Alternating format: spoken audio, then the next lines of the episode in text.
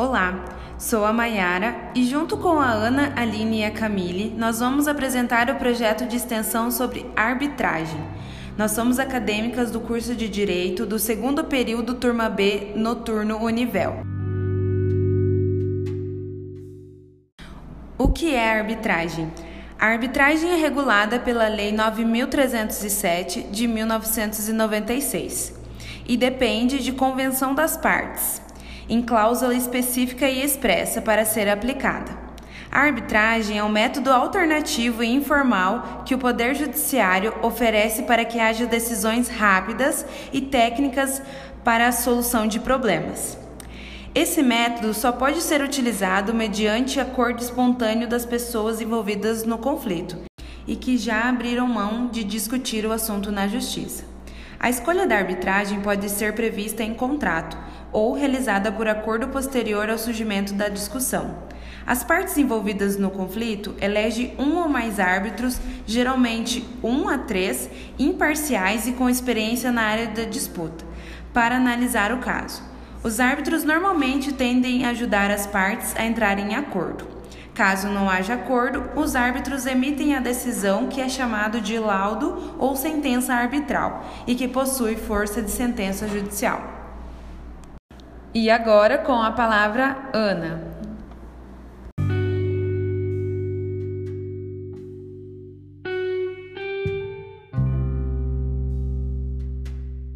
Quem é o árbitro? É a pessoa escolhida para analisar e julgar o conflito levado à arbitragem. O árbitro é a pessoa eleita pelas partes envolvidas no conflito para julgar a controvérsia. Em resumo, seu papel é o de juiz do processo de arbitragem, com a diferença de que ser árbitro é uma condição temporária e não uma profissão, como a de juiz.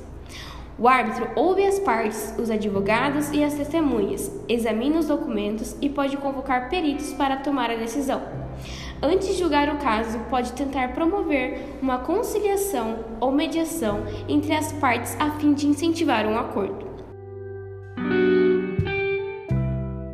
Quem pode ser árbitro? A lei permite que qualquer pessoa maior de idade, capaz e de confiança das partes seja árbitro. A lei de arbitragem não apresenta empecilho para o exercício da função de árbitro, mas pressupõe-se que ele seja um especialista no assunto discutido. Em um procedimento que exige um tribunal arbitral composto de três membros, as partes indicam dois especialistas no assunto específico mais um advogado, ou dois advogados e um único especialista na área em questão. Qual a diferença entre juiz e árbitro? O juiz é pago pelo Estado para exercer essa função de forma permanente. O árbitro só julga quando indicado para decidir um caso específico. O árbitro não está vinculado ao Estado ao exercer tal função. Ele só julga algum conflito quando é chamado pelas partes para esse fim. Sua atuação nasce e morre com a controvérsia para a qual foi escolhido, e as partes pagam seus honorários.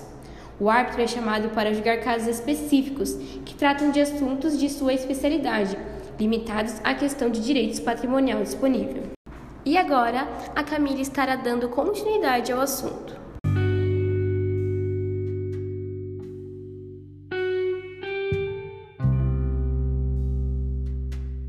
Afinal, quais os tipos de problema a lei da arbitragem regulamenta? São diversos os casos que podem ser solucionados por meio da arbitragem. Entre os principais deles, podemos destacar quais questões relacionadas a valores econômicos, como dívidas, problemas com contratos em geral, causas trabalhistas, situações que envolvam a responsabilidade civil, como acidentes de trânsito, direitos do consumidor e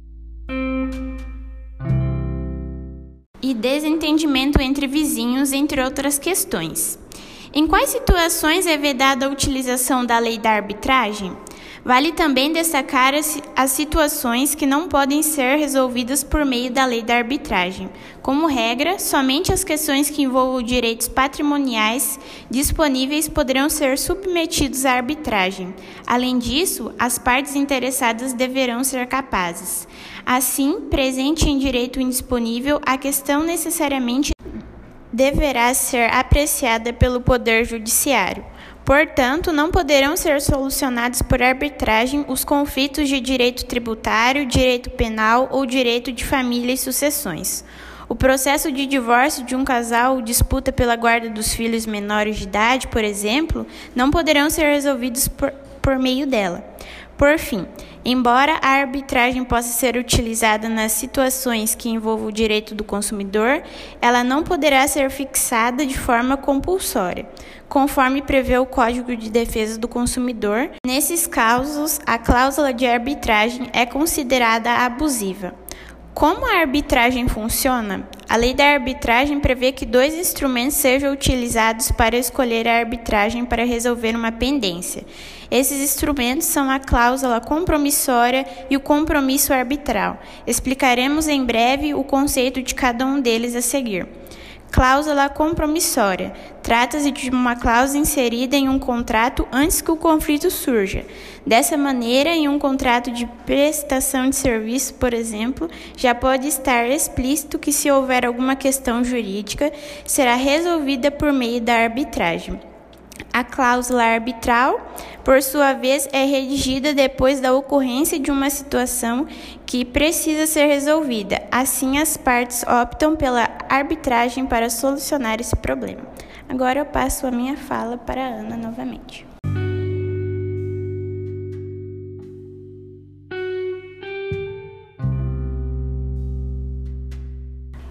Arbitragem pode ter suas desvantagens, dentre elas a impossibilidade de recorrer da sentença arbitral.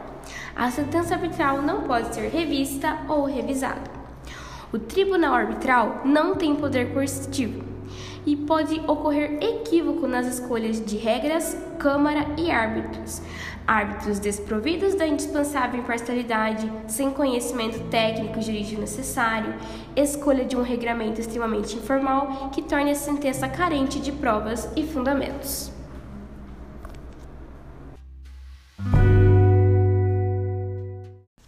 Agora passo a palavra para a Aline.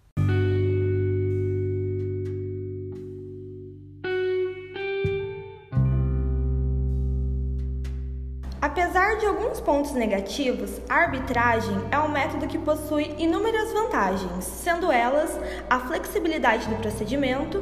A vantagem reside na liberdade de optar por um procedimento mais simplificado, sendo que os próprios envolvidos poderão escolher as normas procedimentais que entenderem convenientes ou aderirem ao regulamento de uma Câmara Arbitral que escolherem.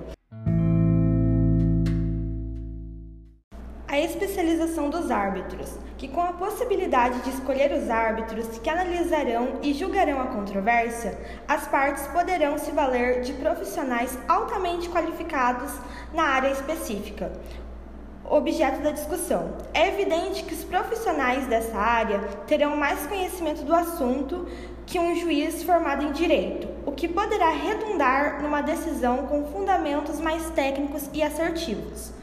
O sigilo, que apesar da lei da arbitragem não prever o sigilo como regra automática a ser aplicada nos processos arbitrais, a maior parte dos regulamentos das câmaras de arbitragem traz essa previsão. A autonomia das partes.